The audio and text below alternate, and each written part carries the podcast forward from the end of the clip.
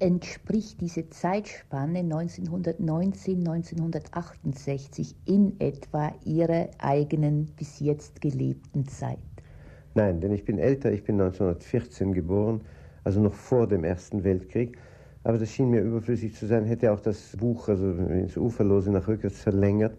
Wenn ich ähm, noch versucht haben würde, zum Beispiel die Atmosphäre vor dem Ersten Weltkrieg und während des Ersten Weltkriegs auch noch hereinzupacken, das wäre nur verwirrend geworden.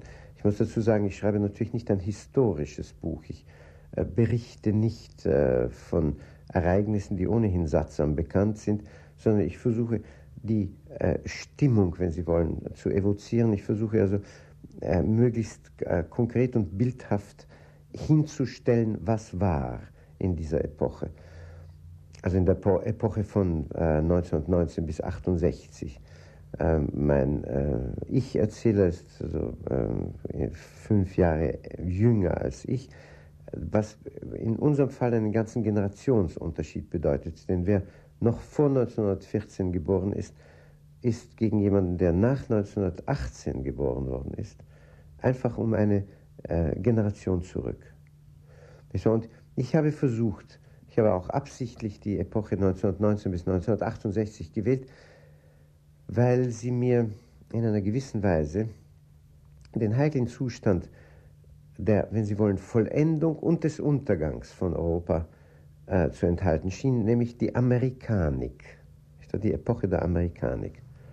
Was bedeutet Ihnen ganz persönlich Europa? Europa bedeutet mir äh, meine Heimat. Äh, ich bin, äh, wie gesagt, 1914 noch in einem Imperium geboren, in einem äh, Reich, in einer politischen Konstruktion, die eine ganze Menge von Völkern, Nationen, Religionen sozusagen politisch unter einen Hut gehalten hatte und das in Nationalstaaten zerfallende, dabei aber immer einheitlicher amerikanisierte Europa wird mir natürlich von Tag zu Tag fremder.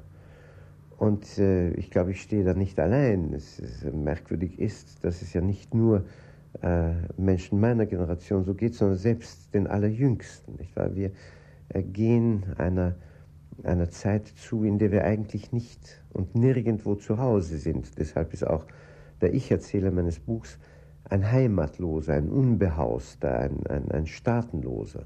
Nun, Sie selbst haben das Glück und die Last gehabt, in der KK österreichisch-ungarischen Monarchie geboren zu werden und dort auch die Schulen zu durchlaufen.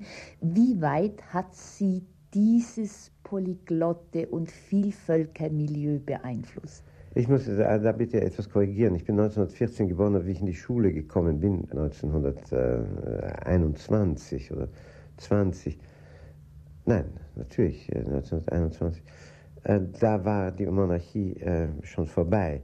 Und äh, die Landschaft, in der ich geboren bin, die Provinz, das heißt das Kronland Bukowina, war bereits zu Rumänien gekommen. Ich war selbst rumänischer Staatsangehöriger geworden, ähm, im zarten Alter von fünf Jahren. Aber die Landschaft selbst enthielt nicht nur äh, eine Art historischen Trägheitsmoment, ich behandle das auch in meinem Buch, nenne es Epochenverschleppung, die Landschaft selbst hatte nicht nur einen Flair dieser Stimmung der Monarchie behalten, sondern sie war ganz einfach durch Ethnologie vielsprachig, bunt bevölkert. Es gab Rumänen, Ruthenen, äh, Huzulen, äh, sehr viele ähm, orthodoxe Jiddisch sprechende Juden, Polen, äh, Russen, Ungarn, Griechen, wenn Sie wollen, Armenier. Das gab es alles in der Bukowina und wenn so viele Nationalitäten und äh, Glaubensbekenntnisse auf einem, einem verhältnismäßig äh, engen Ort zusammenleben,